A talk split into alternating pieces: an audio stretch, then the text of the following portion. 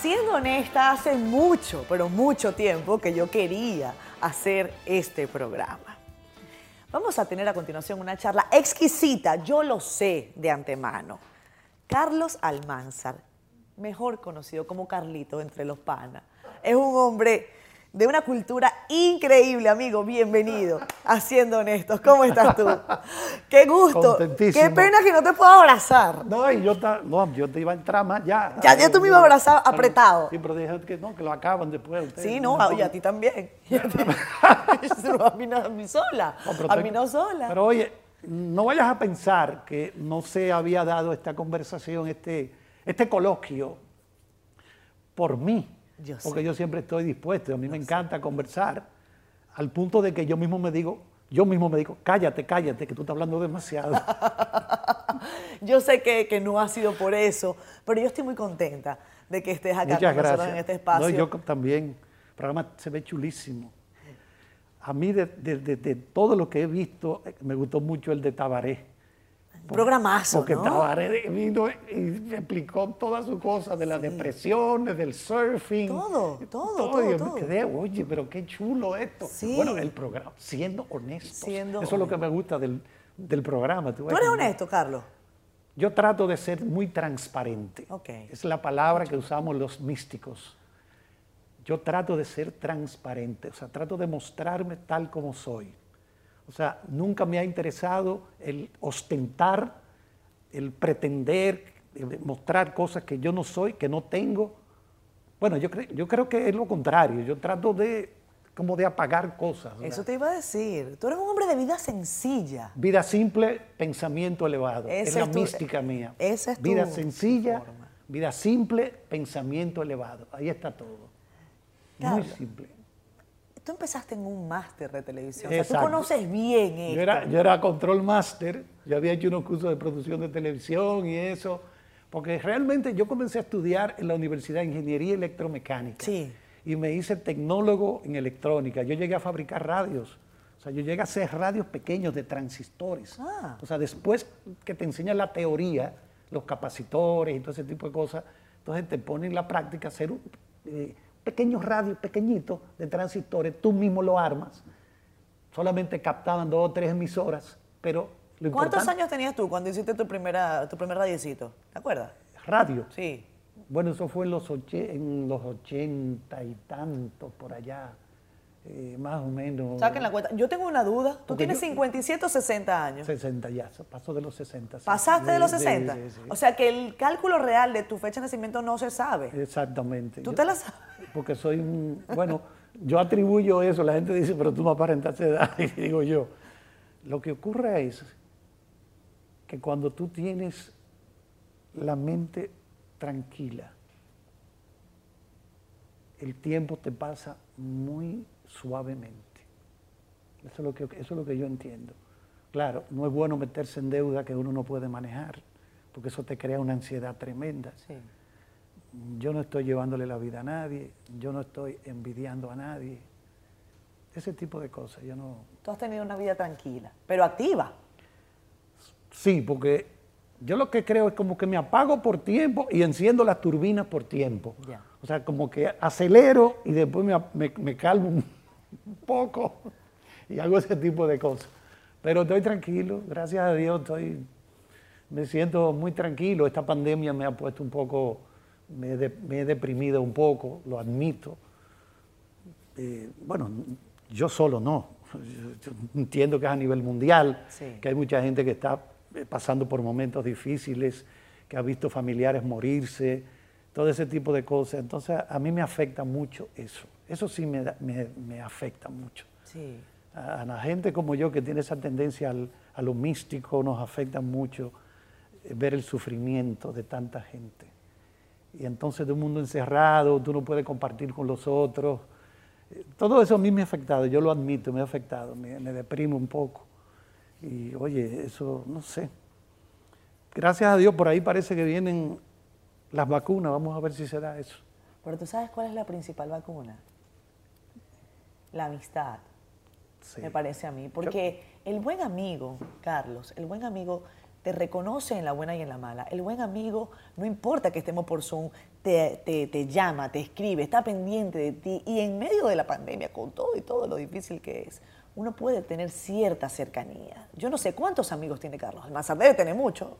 Sí, pero... De los de verdad. Pero de verdad, de verdad, gente con la que tú puedes compartir criterios, personas afines a tu forma de pensar, no hay tantas, no es tan fácil encontrarlo. Tú tienes conocidos, ¿verdad? Yo voy al estadio y me siento a un juego de pelota, me saluda muchísima gente que yo ni sé quién es, igual que a ti, que te conocen ellos, pero tú no lo conoces a ellos. Pero gente que sea afín a ti, a tu forma de pensar, no es tan fácil encontrarlos. Porque eso sí son un verdadero apoyo en los momentos difíciles, los momentos de tristeza, de melancolía, cuando se te muere un familiar cercano, que es un dolor muy fuerte, que toma meses tu poder eh, aliviarte un poco, eso no hay tantos, no, no, hay tanta gente así.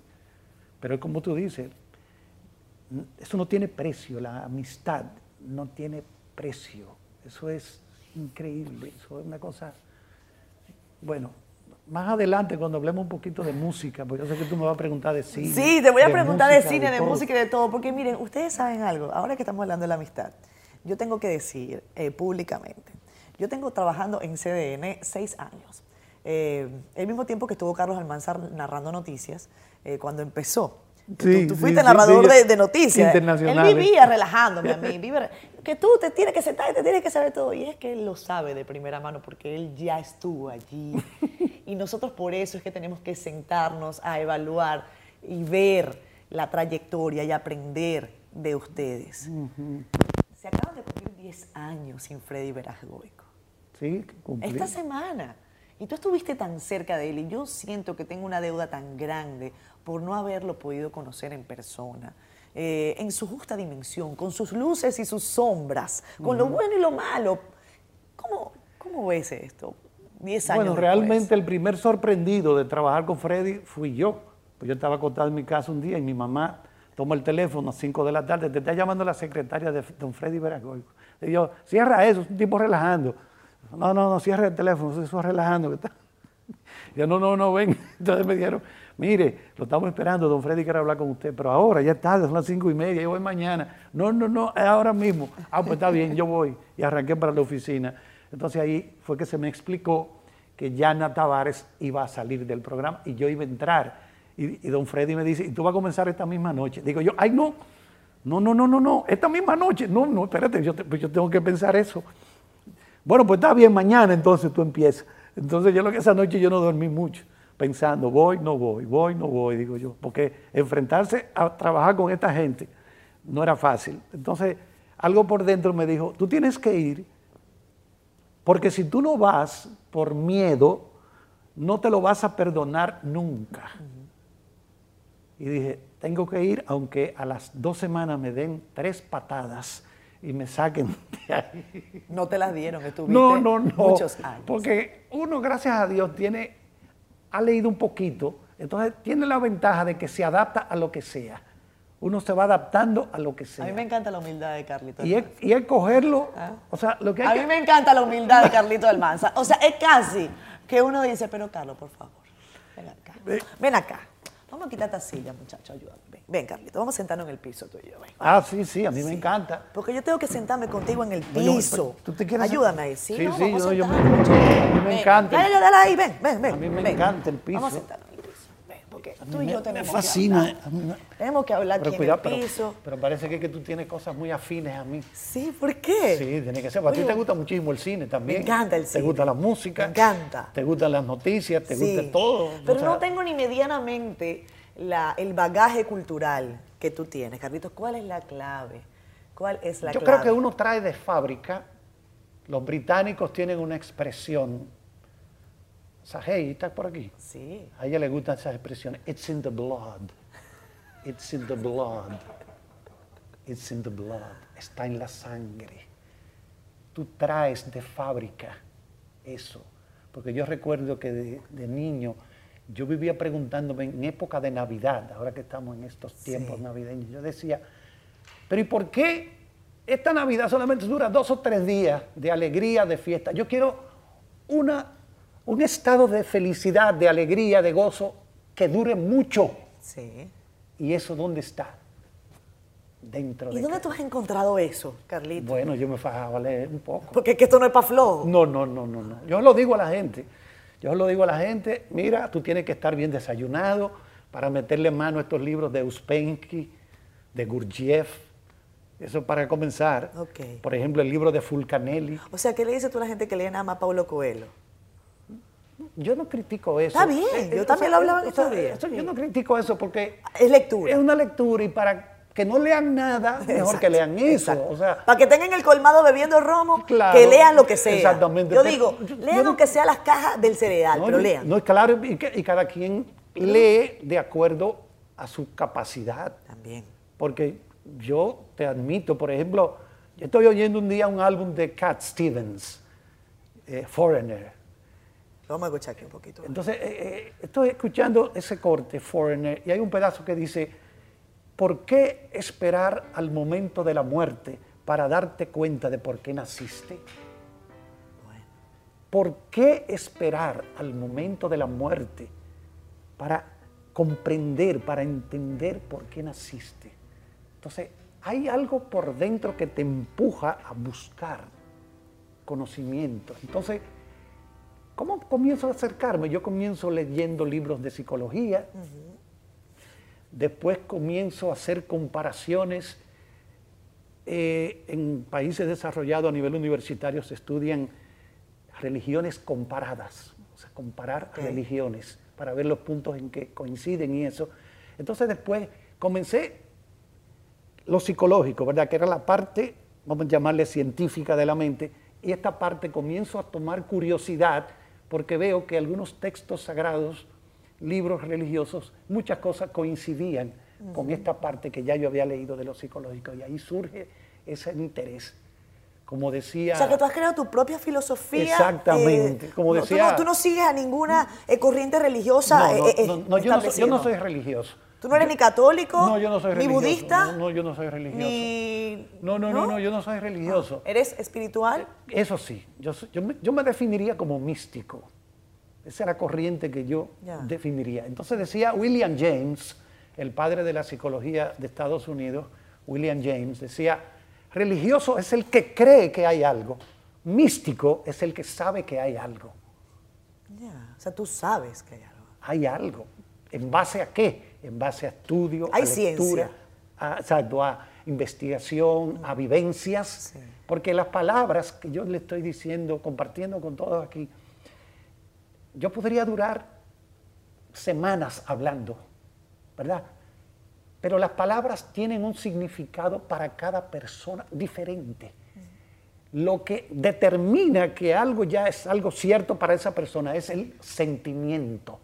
Lo estoy sintiendo, lo que, lo que me está diciendo. O sea, esa es la clave del conocimiento, Oye, sentirlo. O sea, esto no es que me lo está diciendo fulano, No, que lo leí, no, que yo qué. Tú tienes que sentirlo. Entonces, ¿qué pasa? A veces tú lees algo, no lo entiendes bien, pasan dos o tres días y vuelves y tomas ese libro y lo lees, entonces sí lo entiendes.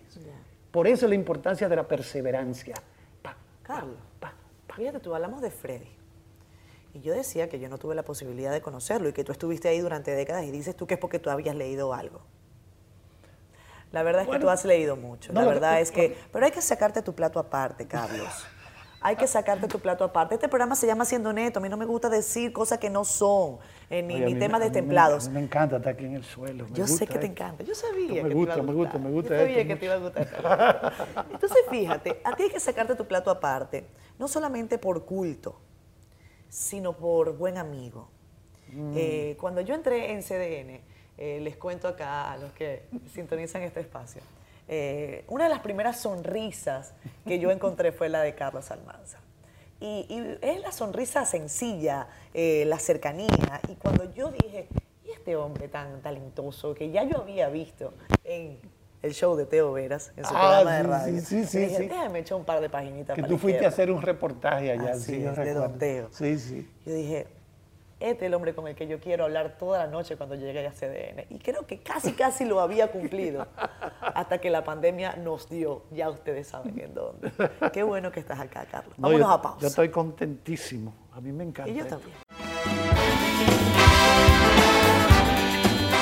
Carlitos Almanza está con nosotros en Siendo Honestos hoy con el con las piernas en el suelo. Tocando piso, porque miren, Carlos Almanzar es un hombre, dice él, y yo lo avalo. Yo, dormiría, aquí, yo me gusta dormir en el suelo. ¿Es verdad? Sí, sí, yo dormiría en el suelo. tú vives sin lujos. O, dime tú, ¿cuál es un, placer culposo que tú tengas? Por ejemplo, vino. Hay gente que dice, mi placer culposo, culposo el vino. Ahí yo gasto un ching. ¿Tú no fumas? Sí, él no. No, no bebes. No. ¿Bebías? No. ¿Nunca? Me debo me debo un par de cervezas. Ah, una copita, pero. Bonche, está bien, pero. oye, tampoco. ¿Y entonces en qué tú gastas? De verdad. Mm, ¿Qué? Bueno, yo te diría. Antes gastaba mucho en música, sí. en libros. Ya yo he parado toda esa compradera porque con la tecnología estoy conectado siempre a, a todas estas plataformas, Disney Plus. Eh, Disney Plus empezó ahora. Oye, por cierto, que tú fuiste de los primeros que habló de Amazon acá en el país, me, me, chismearon. Y que eres que tiene un máster comprando en Amazon, me han dicho. Muchos años, sí.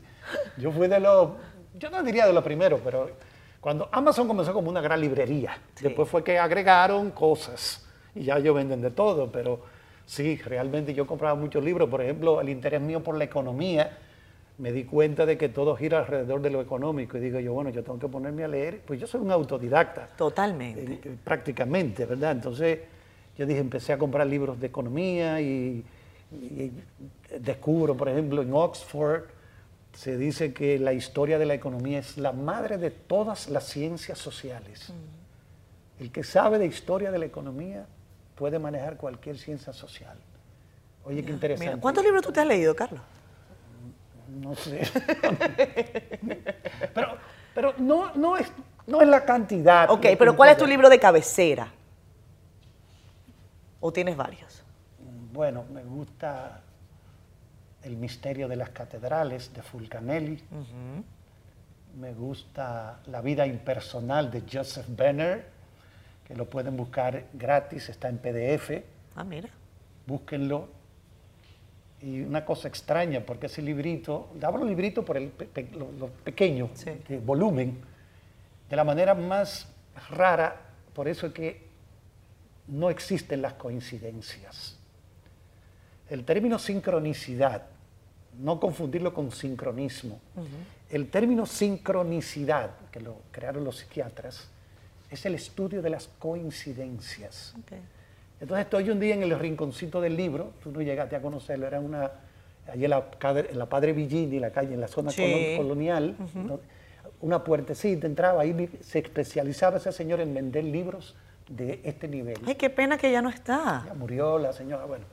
El asunto es que yo estoy ahí un día y hay dos personas y me dicen, mira, por favor, usted podría ayudarnos, nosotros no sabemos mucho de esto.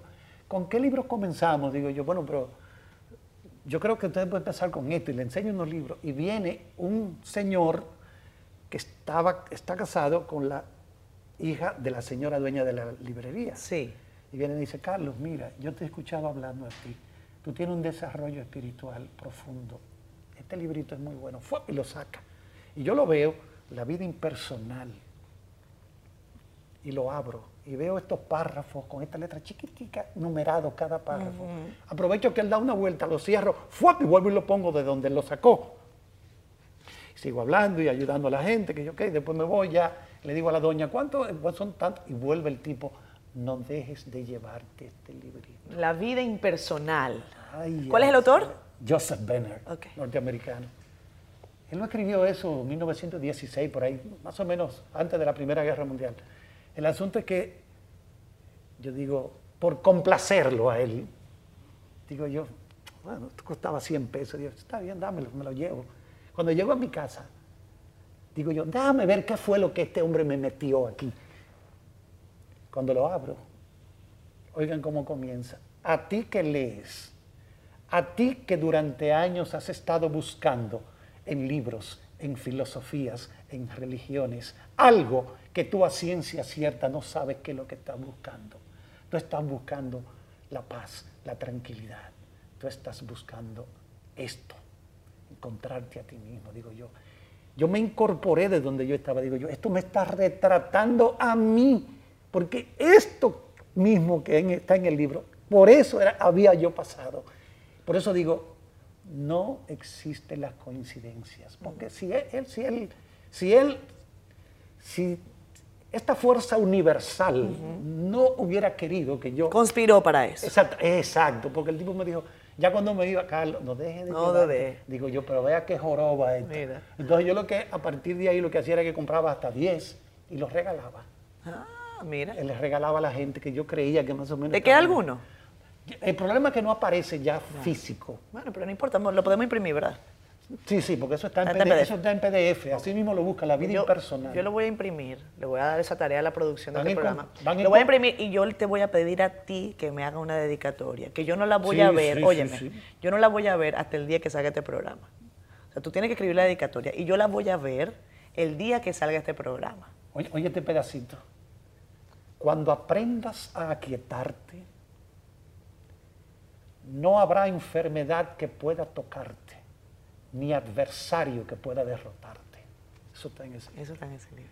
Tienes que aprender a quietarte, Eso- porque la mente, tú sabes, genera cerca de 60 mil pensamientos diariamente. Eso es. La mayoría ¿Ese es tu consejo para mí? Pensamientos repetidos. Eso está en el libro. ¿Ese es tu consejo para mí? Ya. O sea, no esperaste al, día. Cuando, Ah, aprenda- pero- cuando aprendas a aquietarte, no habrá enfermedad que pueda tocarte, ni adversario que pueda derrotarte. Qué bien. Eso es lo que se llama greña. greña. Greña. Mira, Carlos, óyeme una cosa. Hay gente que dice que tú has leído tanto porque tú no estás casado. No tanto por eso. que tú tienes tiempo para leer porque tú no estás casado. Puede ser, sí, sí. Eso, eh, en ¿Por qué no te has en- casado en- nunca? Tienes razón, porque no he sentido la necesidad. ¿No? No he sentido la necesidad de, no sé, yo quizás quisiera tener una buena compañera, tiene que ser una compañera que más o menos eh, tenga una mentalidad algo afín a mí. tú sabes, fácil. eh, a mí me gusta trabajar, a mí me gusta eh, hacer cosas.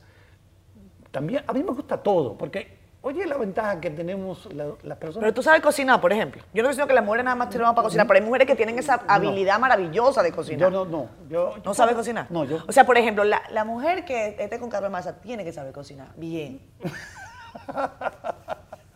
Bien, no- oye, es, una, es una gran virtud. Pero yo no soy muy exigente a la, Ah, a la hora de comer. Yo ¿Un sándwich con jamón y queso? Yo no, yo no, soy- exacto, yo no soy tan Ah, exigente. No, no, no, no, no, yo, yo soy de guerra. Yo soy de guerra. Yo le meto mano a lo que aparezca. Yo no, o sea, yo no tengo mucha. yo no- otra cosa, yo tiene, tiene que ser muy culta. Porque si no, tú te aburrirías. No, ¿Qué te digo? Porque a veces yo he leído de matrimonios que realmente ha habido una disparidad muy grande y funcionan. Ok. Quizás el hombre fue a la universidad, se graduó de tal carrera, Sí. ella no tanto, y, pero se llevan muy bien porque es que el amor es tan poderoso que trasciende eso, esa diferencia. Estoy de acuerdo. Yo creo que eso es por ahí que anda la cosa. O sea, Sí. el amor, Sí, el amor no tiene que ver con esos prototipos. exactamente, no, no, no, no, olvídate. eh, Si tengo que adaptarme a, a- a ella, me adapto, y ella si tiene que adaptarse a cosas mías, entonces ahí ya hay una Pero comprensión. que tú no has sentido la necesidad de, de- de casarte. No. Ni de tener una, una pareja formal. Yo, yo he tenido pareja, pero, pero ¿qué te digo? Eh, quizás las inquietudes mías me obligan a, a- a volver a, a estar solo y ese tipo de cosas, pero el- el- no he sentido, a veces digo, yo necesito una compañera buena, Sí. una compañera trabajadora, una compañera eh, que me ayude, yo- porque yo entiendo que hay momentos que siento esa necesidad. Es que, por ejemplo, tu madre partió Sí. de este plano. Mm, Esos son momentos que, que marcan, que obligan a, a- a la reflexión, Sí, que sí, obligan eso- a, eso a- ver las cosas de una manera diferente. Sí, Carlos. porque cuando mamá comenzó ya, estaba muy mal, yo no dormía y pensaba, ¿y, y cómo yo voy a concebir la vida ahora sin ella, sin verla? ¿Cómo? Yo no voy a poder, no voy a poder, pero ¿qué va? Esta fuerza es tan poderosa que tú duras meses triste, muy triste, vacío, bueno, todo el que ha pasado por esto, lamentablemente todos tenemos que pasar por ese trance, por ese momento tan difícil.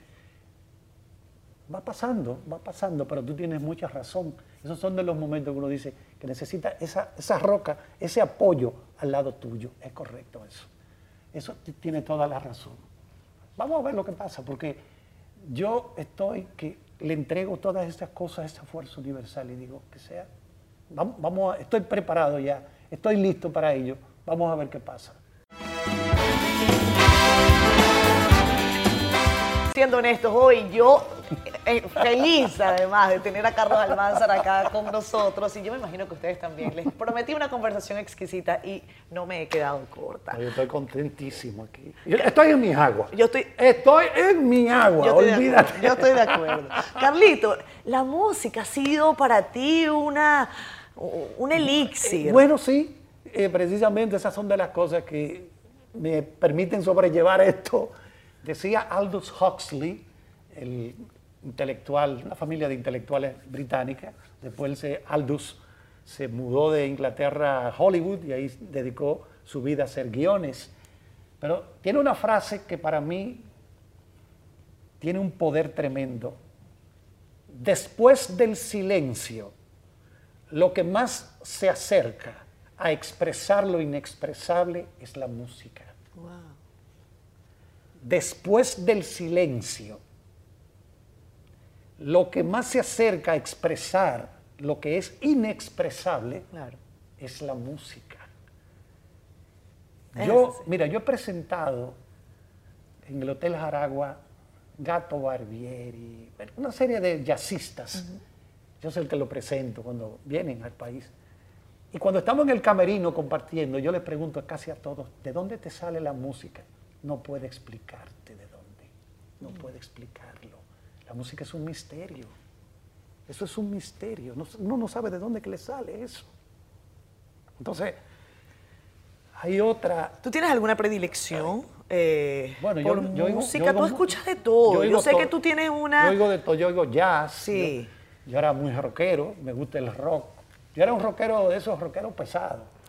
Cuando estaba, por ejemplo, Jethro Tull, Led Zeppelin, todos esos grupos pajonudos, greñudos. ¿Tú, ¿Tú, fuiste greñudo? Sí, claro, claro. Vamos a buscar una fotica de Carlos Greñudo para que gocen. Y tú me vas a decir como, ¿cuántos días que tú pasabas sin lavarte los cabellos?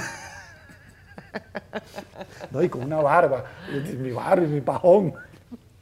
Pero ahora oigo, bueno, yo oigo, como tú dices, yo oigo, yo oigo de todo un poco. Sí. Porque si hay un merengue bueno, lo oigo. Si, Pero cuando, tú cuando tú empezaste a escuchar música, eh, ¿cuál era el formato? Era, bueno, es la, es la edad, evidentemente. Long, play. Era LP. La, torta. Primero LP, long play. Yo, pero yo me sabía todos los merengues.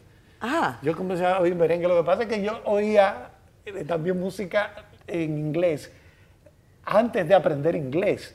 Y yo, yo, yo, decía muchísimo disparate sin saber lo que estaba diciendo. Pero hay mucha gente que canta guachu guachu. Exactamente. Sí, es válido. Y te dice, te dice claro, porque lo que le gusta es el ritmo. Exacto. Lo que, lleva el, ¿Cómo fue que tú aprendiste inglés? yo aprendí solo, yo aprendí solo, por correspondencia. Y francés, por correspondencia. O sea, que tú crees en el modelo que ha implementado educación de educación a distancia. Yo, yo he estado viendo eso y a mí me gustaría trabajar en ese proyecto. Yo ah. soy sincero, sí, porque a mí me gusta enseñar a mí me gusta explicarle las cosas a la gente. Pero estoy notando como que las pocas cosas que he visto, digo yo, y la gente estará entendiendo esto.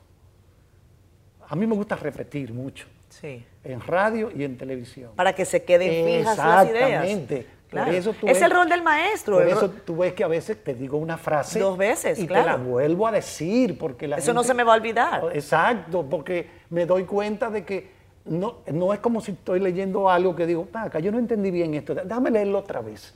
Aquí no, aquí en televisión y radio la tirate y fuera. Entonces, señores del Ministerio de Educación, no, ya, no, esto no es un tema de política ni que estamos buscando que le den, no, no, no, nada de eso. Carlos Almanzar, no solamente que, bueno, los estudiantes de la República Dominicana se darían un lujazo de tenerlo como maestro. Es más, hasta yo voy a ver esa clase. Y, yo pienso, no sé si tú coincides conmigo, en que muchos de nosotros deberíamos volver a ver todas esas clases que está dando el Ministerio de Educación. Si tuviésemos tiempo, eh, volver a las bases nunca está de más. Yo veía una clase de matemática y yo dije, bueno, menos mal que no soy yo la que le tiene que hacer esa prueba pronto, porque ahí sí que miren, hay una chica, una maestra de matemática muy, muy linda eh, y muy eh, didáctica. A, mí lo que me siempre me ha preocupado de la televisión educativa es que es muy aburrida. Sí. Entonces, nunca me ha gustado eso. Por ejemplo, en el programa de Freddy yo hacía un segmento de cosas insólitas, pero yo las motivaba primero. O sea, hacía una motivación. Y luego entonces, ya yo tenía previamente grabado un audiovisual. Yo mismo lo escribía, lo grababa, le buscaba las, las imágenes, pero antes de eso lo motivaba. Pero hay que motivarlo alegre, contento, con ejemplos claro. sencillos, para que no se te aburra, para que no se te vaya la gente. Yo me doy cuenta cuando yo estoy dando una conferencia, que yo he dado cursos de, ¿Cuándo cayó? de oratoria, me doy cuenta del interés de la gente, que cuando el tiempo pasa, ellos están todavía así. ¿Tú sabes por qué? Porque yo voy metiendo ejemplos, anécdotas, ejemplos, anécdotas, anécdotas, y no se me aburren nunca, nunca. Yo no permito que se me aburra nadie, porque si veo que no le está interesando el tema de una vez, cambia Claro, eso. Eso claro. es lo que hay que hacer.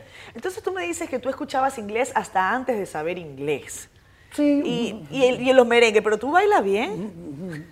bueno, cuando estoy encendido, Sí baila. me pongo, Sí mira. baila, sí baila. Pero hablando de- del merengue de la República Dominicana, Carlos, eh, mira, eh, yo siento que se ha hecho una- un esfuerzo interesante en los últimos años por llevarlo eh, a un nivel de dignidad, no en el sitio donde debe estar, pero siento que hay un nivel de dignidad. Eh, hay nuevos géneros, estos géneros de los que ahora, bueno, yo no los entiendo, a mí no me gusta el- ese, a mí no me gusta el dembow, yo lo digo francamente, no me gusta el dembow, no me gusta, ¿cómo es que se llama los otros muchachos? ¿Ah?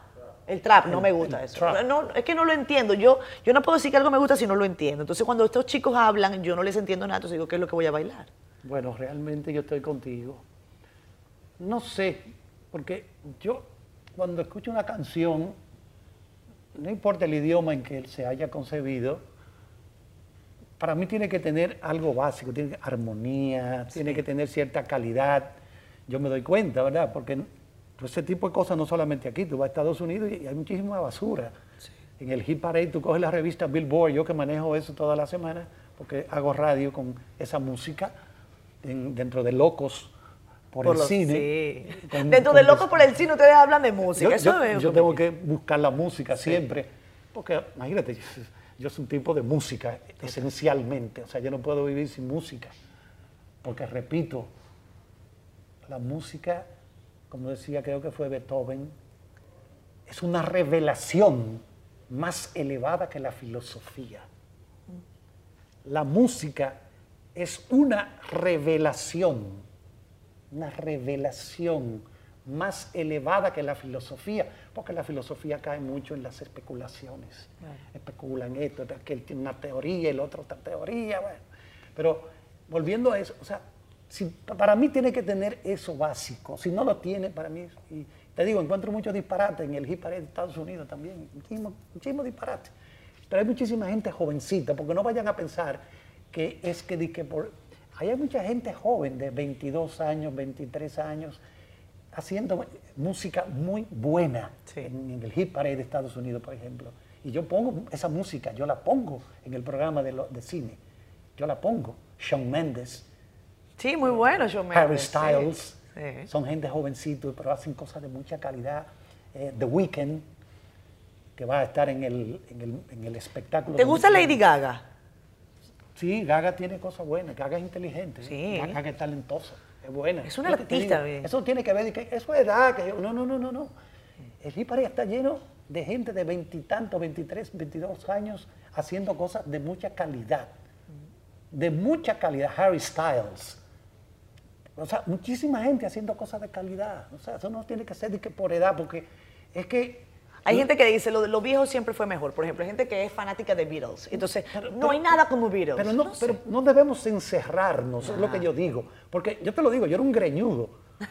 En esa época de, de los Jethro Tull, Led Zeppelin, tríos como Emerson, Lake and Palmer, toda esa greña. eso era- Kiss. Eso es lo que yo Ah. oía. Eso era lo que yo oía, las cosas pesadas, tú ves. Cosas de- de- no solamente de música dura, sino de contenido. Cuando tú veías las letras de, de esas composiciones de Jethro Tull. Es decir, yo oigo eso todavía, yo lo oigo. Yo estoy suscrito a servicios, de, de- bueno, de eso que se suscribe la gente, paga 3, 4 dólares mensuales y tiene todo tipo de música, porque eso está así ya. Pero también oigo lo de ahora.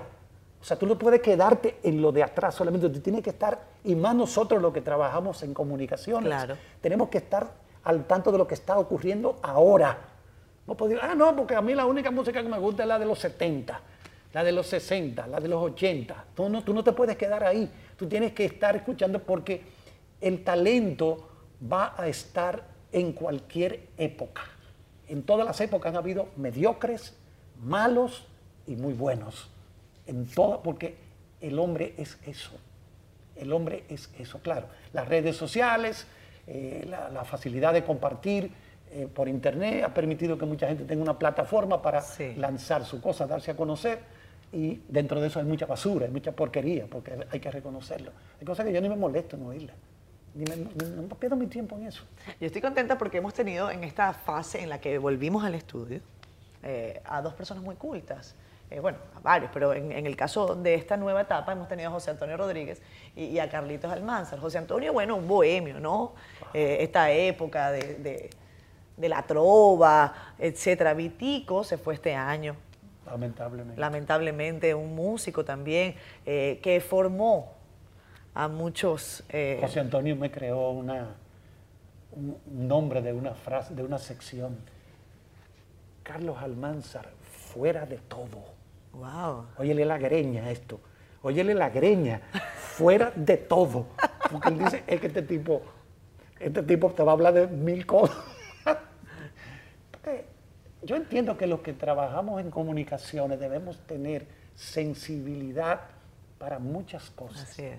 O sea, nosotros tenemos que ser sensibles a la parte económica, a la parte científica, ecológica. O sea, un buen comunicador que no le duela ver una playa contaminada. Oye, Sí, no. no puede ser. Tienes que tener una fibra. Yo estoy, te- estoy de acuerdo. Tienes que tener eso. Eh, no, no tienes que tener una fibra. La fibra se te tiene que mover.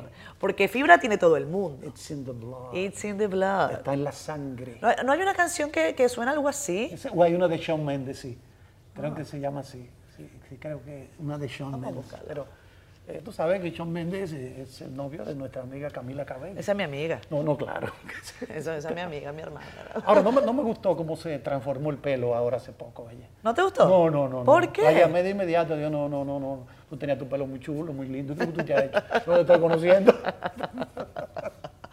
Mira, Carlos, vamos a irnos a una pausa. Cuando regresemos, yo quiero que hablemos de una de las grandes afinidades que nosotros tenemos. Tenemos muchas. Sí. Eh, pero el cine nos ha unido eh, en Ah, muchos sí, sí, años. Sí, sí, porque tú me hablas de todos esos festivales. Sí, La sí. mostra de Venecia, todo eso. Tú eres una greñuda, ¿eh? Sí, yo soy una greñuda arreglada. tú eres una greñuda. Ar- arregladita. De las razones por las que estamos acá en el suelo no solamente es porque estamos con nuestro cable a tierra, sino porque también yo quería que ustedes vieran que Carlos Almanzar está ágil, está delgado, eh, ha, ha hecho mucho ejercicio recientemente. No se tuye, dicen por ahí algunos. Está tullido. De tuyo no tiene nada, Carlos Almanzar. No, lo que pasa es que yo, yo tengo ya mucho tiempo corriendo por la Sí. mañana. Un ¿En dónde poco, estás trotando? ¿En el mirador? En la- el Parque de las Praderas. Ah, yo trotaba allí Sí, hace algunos vivo- Yo años. vivo ahí por ahí. Entonces, mira qué pasa, y esto es bueno que lo tengan en cuenta la gente. Tenemos que cuidar nuestra salud, ¿verdad? Eso, eso es algo básico, esencial, que no hay ni que decirlo. Con ejercicio, dietas, que no, se ex- no exageremos eh, lo que comemos, ¿verdad? Pero también, oigan bien, serían tres patas. Dietas, ejercicios, pero esta para mí quizás es la pata más importante. La tranquilidad por dentro. No hago nada con tener ejercicio, eh, dieta, mucha fruta, muchos vegetales, todo ese tipo de cosas. Si esto no está tranquilo, no vale la pena. ¿Para qué? Es un balance. Un es un balance. Carlos, sí. Pero esas tres patas, la pata principal es la tranquilidad aquí. Tú tienes que estar tranquilo, tú tienes que estar. Por eso te dije hace En un rato. paz, sí, que, busque mi... te dije a- hace un ratito, cuando aprendas a aquietarte, no habrá enfermedad que pueda tocarte, ni adversario que pueda derrotarte. En lo que sea, tú serás la número uno.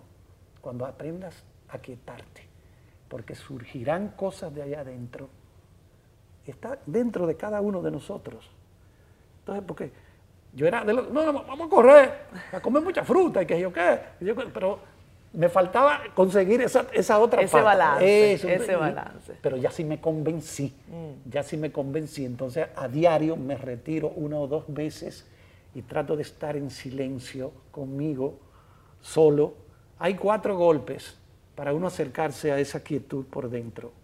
No juzgar a nada ni a nadie. No estar en contacto con la naturaleza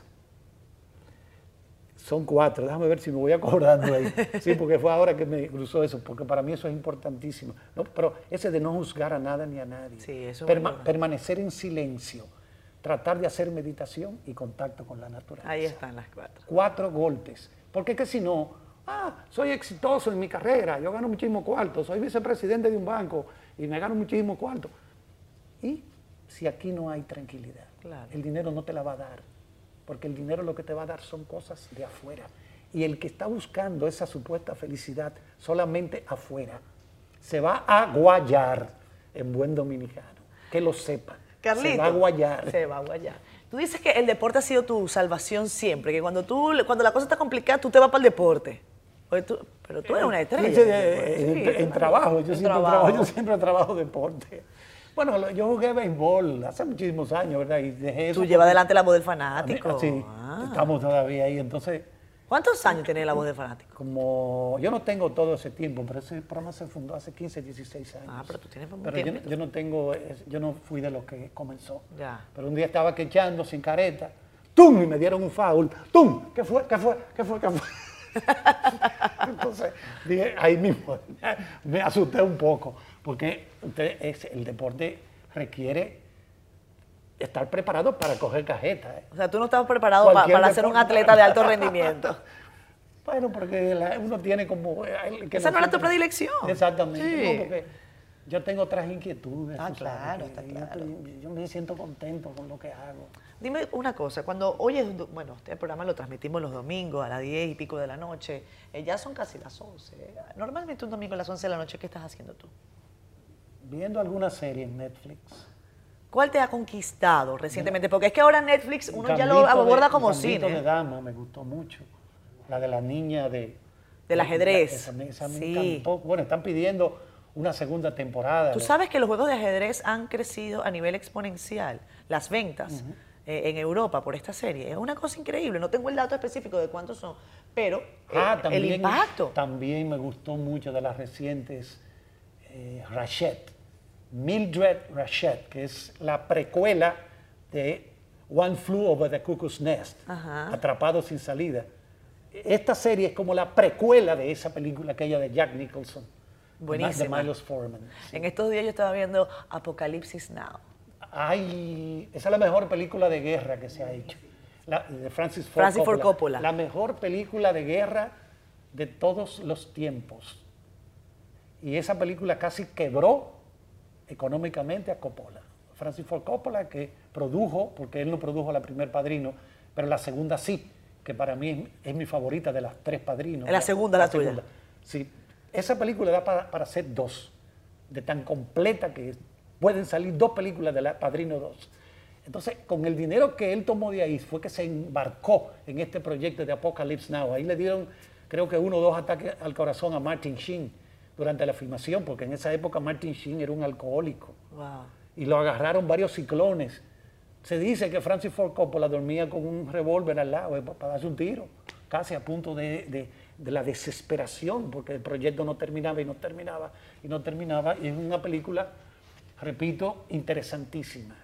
Sí, no sé para ti, para mí es una película que habla de la de la estupidez de la guerra, pero vista desde la perspectiva de la violencia en primera persona, registrada en primera persona, porque él ridiculiza, eh, él ridiculiza la guerra eh, en algunas acciones. ¿eh? es una película maravillosa. Por ejemplo, cuando viene el personaje de Robert Duvall, cuando iban a atacar era como música clásica. Exacto. Oye, es, uno de los pedazos que, a lo que tú te refieres. tal cual. O sea, es una, pero es una, te repito, para mí es la mejor película de guerra. Stanley Kubrick hizo Full Metal Jacket, Nacido para Matar, pero yo no creo que llegue al nivel de de Apocalypse Now, no, no, le, no le llega. Y hay otras interesantes, bueno, Platoon, Pelotón, de Oliver Stone, es una película buena también, eh, basada en experiencia de él cuando estuvo en la guerra de Vietnam. La guerra de Vietnam es un, es un conflicto que todavía a mí, por lo menos, me atrae mucho. Me atrae mucho y Apocalipsis se, ha hecho desarrolla precisamente yo, la Yo creo que de los temas más desarrollados en sí. Bueno, las tres que mencioné. Sí. Vietnam. Vietnam. De los temas más tratados en cine. Vietnam, eh, la Segunda Guerra Mundial. Hay yo no sé cuántas películas hizo en la Segunda Guerra Mundial, no puedo tener el dato, pero eh, es, prolífico, ¿eh? porque además yo creo que la Segunda Guerra Mundial, al ser la primera eh, guerra mundial registrada desde el punto de vista audiovisual, generó, dio mucho para esto. Yo he hablado con militares, señores, que llegaron a ser generales aquí en el país. O sea, estamos hablando de, eran coroneles tal vez en la guerra del 65, y me dicen, Carlos, que Dios no permita nunca que tú estés en medio de una guerra. Y fueron gente que estuvieron al lado de Camaño, cogiendo cajetas, duro, duro. Y me lo han dicho así. Militares, que se supone que un militar nace con esa vocación para enfrentar lo que sea. Porque el civil oye tres tiros y de una vez está bajo una cama. ¿Qué fue? Cuidado. es el civil, pero el militar no. El militar oye una ráfaga y se queda como si nada, porque esa es su vocación. Así es. Está entrenado para eso, ¿entiendes? Pero eso de las guerras es terrible. Pero el cine es tan chulo. A mí me gusta el cine, si tú me preguntas, ¿por qué? Porque el cine es la totalidad. No hay un tema que no se trate en cine. Así es. Ahí se trata todo, todo. Por eso el cinéfilo, que es lo que somos nosotros, o sea, somos amantes del cine, nosotros no tenemos pretensiones de, que de ser críticos ni nada de eso. a los que nos gusta el cine de verdad, tenemos que tener como ese abanico abierto para interesarnos por tantos temas que son planteados por el cine. El cine es cultura, o sea, es una es cultura que te están llevando ahora a tu casa, ¿verdad? Con todas estas plataformas streaming y toda esa cuestión. Es decir, tú aprendes de todo un poco. Por ejemplo, en, Gambito de Dama, yo no sabía que a las niñas huérfanas, en los años 40, 50 en Estados Unidos, en esos orfanatos le daban todos los días una cápsula de un tranquilizante. Mira, esto es vitamina. dos cápsulas, una de vitamina, pero le daban una de tranquilizante. ¿Tú sabes la cápsula que nos tenemos que tomar nosotros? La de despedir el programa, cosa que es como un veneno para mí en este momento porque lamentablemente se me acaba el tiempo.